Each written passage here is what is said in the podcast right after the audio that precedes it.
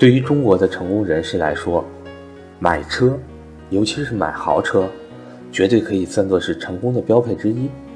在中国，有车没车是一个人地位的象征，开普通车还是开豪车，是一个人财富的象征。这归根结底，不外乎都是国人所谓的面子在作怪而已。一种成功之后让周围人认同并敬仰，进而满足虚荣心的社会价值观。今天刚好看到一篇关于车的文章，写得很好，分享给大家。文章的题目是：日本的有钱人都在开什么车？我是班主任韩登海，格局商学院理财初级班五月九号准时开启，欢迎想学习的伙伴找我报名参加。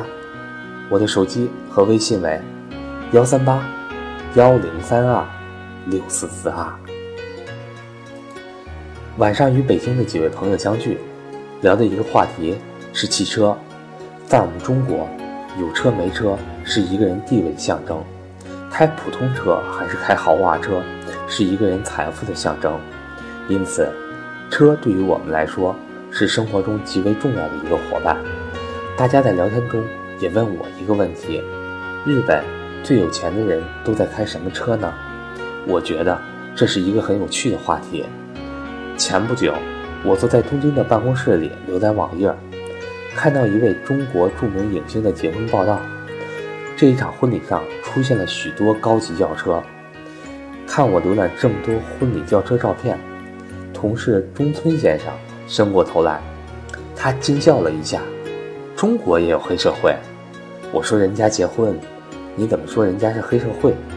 中村说：“这在日本，只有黑社会才会摆这么个排场。”我对中村道：“你也太不了解中国了，这就叫阔。”我用中文写了一个“阔”字给他，再解释道：“就是咱爷们有钱了。你们日本人在七十年代时，不也是这样的吗？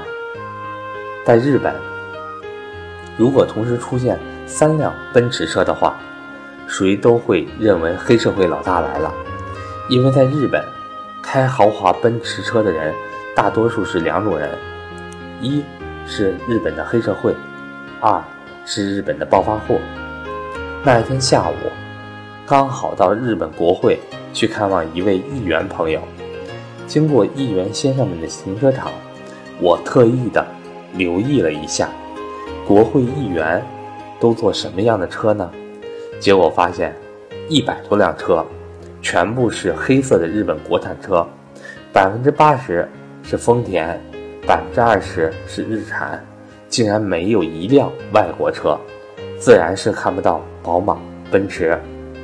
我的议员朋友名叫河野太郎，今年五十四岁，当过两次部长，他的父亲。河野洋平曾经当过日本众议院参议长。我问他：“你开的是什么车？”他说是丰田。那你为什么不买奔驰呢？他的话告诉我一种日本社会有天有头有脸的人的情怀，就是需要向社会表达爱国情怀之外，还需要有一种隐晦的东西，那就是顺应社会均富的潮流。不要张扬，以免引起别人的讨厌。奔驰车在日本是不是卖的很贵？我家附近有一辆奔驰二手车店，我路过时偶尔也会去转悠一下。奔驰两百只开了两万五千公里，看上去很新，跟新车没有什么两样。大家知道卖多少钱吗？只要一百五十万日元。这是什么概念呢？就是说，你只要掏出八万块钱人民币，就可以把这辆奔驰车开回家。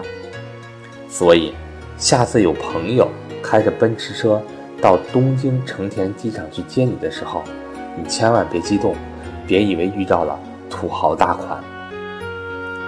日本的人均 GDP 是中国的五倍，富裕程度自然要超过中国。这是否就意味着日本满大街跑的都是豪华车呢？前不久，我去日本的九州地区出差，特意留意了高速公路的休息区，那里停放的汽车都是什么车呢？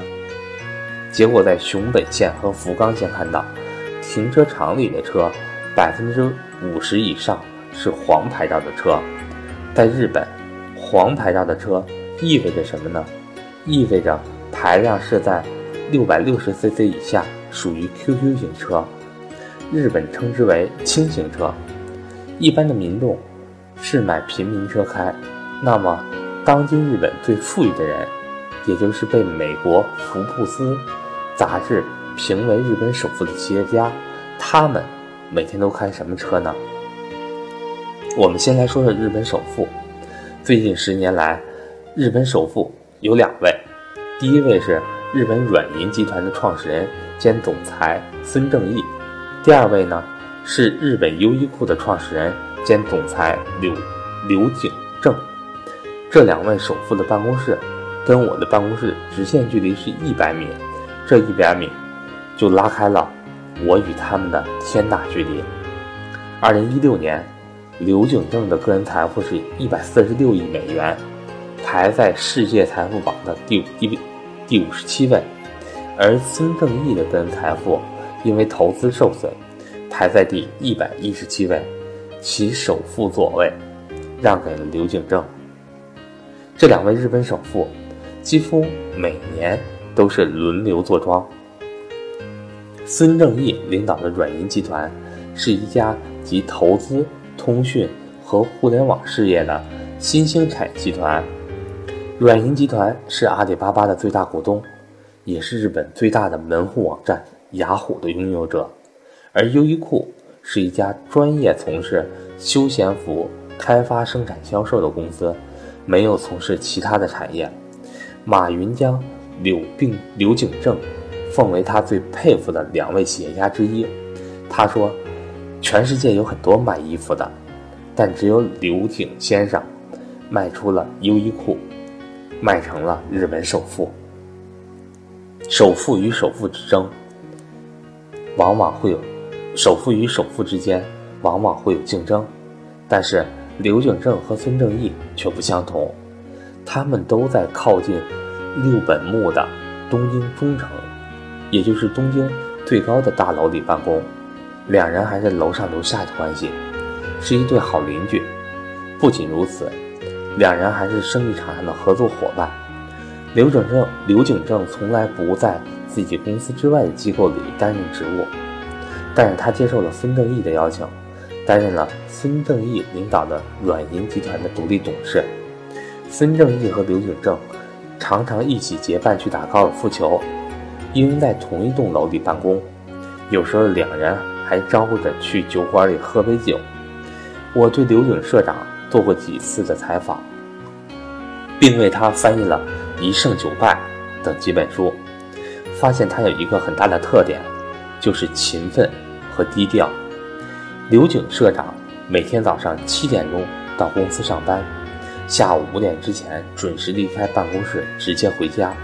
他很少应酬，也很少接受记者的采访。那么。像他这样一位日本首富，他开什么豪车呢？他的座驾是一辆丰田汽车公司生产的雷克萨斯，日本的销售价格是八百万日元，相当于五十万人民币。日本民众对于刘景社长到底有多少辆豪车，展开过一次网上大侦查，最后发现刘景社长家里没有一辆汽车，雷克萨斯。还是公司买的车。最后，大家得出的结论是，刘景社长是一位对物质没有欲望的人。那么，孙正义平时开什么豪车呢？他的座驾也是一辆雷克萨斯，与刘景正的车一模一样。但是，孙正义个人还有一辆车，是日产公司生产的月挂树。月桂树这辆汽车。已经有二十多年的历史，当时买的时候是三百万日元，大约二十万人民币。孙正义为什么喜欢这一辆破车呢？因为这一辆破车伴随着他一路走来，见证了孙正义从一名软件销售商成为日本首富的奋斗历史。除了日本的这两位首富之外，譬如日本丰田汽车公司，丰田汽车公司老板丰田章男社长，他自己开什么车呢？他每天是开自己生产的雷克萨斯上班，但是他自己也有一辆爱车，是美国的特斯拉跑车。这一辆新型的电动跑车是丰田社长拼命在研究的一辆车。喜欢参加赛车比赛的丰田社长。他一直很在乎这辆电动汽车的速度。他从全世界众多的汽车中，最终挑选了特斯拉跑车作为自己休闲外出时开的私人车。他也许在琢磨这辆电动汽车的性能以技术。我讲述了日本首富，还有丰田汽车公司老板开什么车的故事，并不是说外国豪华汽车在日本没有一点市场。我们偶然的也会在街头看到外国车，但是除了奔驰之外，最多的就是奥迪和大众，都是进口车，基本上都是德国制造。美国的通用和福特在日本是无法成为座上宾的。法拉利偶然可以看到，但是很少看到悍马。在日本也有买豪车的一群人，这群人大多是 IT 公司老板、金融投资者和酒店经营者。也有一些艺人，相对来说，年龄大概是在四十岁左右，大多数居住在东京市中心的六本木的豪华公寓楼里，因此这一群人也被称为六本木族。许多日本人对于开豪车的人，并不是一种羡慕，而是一种冷眼，因为往往把他们看作是暴发户，而在日本，暴发户的印象就是轻狂。和没有修养的标志，所以，在日本社会，越是有钱的人，越是低调，越是不张扬。日本整个社会的价值观是谦虚和内敛。如果你做不到谦虚和内敛，而是故意张扬自己的财富，那么你会发现朋友会远离你，而事业也会遭遇挫折，从而对于你的人品和个人修养产生怀疑。这一点。恰恰与我们中国社会文化有比较大的差异。在我们中国，也许豪车越多，朋友会越多，而且生意呢也会越兴旺。所以，社会文化的不同，我们很难评说哪种文化是对还是错。理解了日本社会的基本价值观，我们就可以理解刘景正和孙正义这样的日本首富。为何不买世界著名的豪车？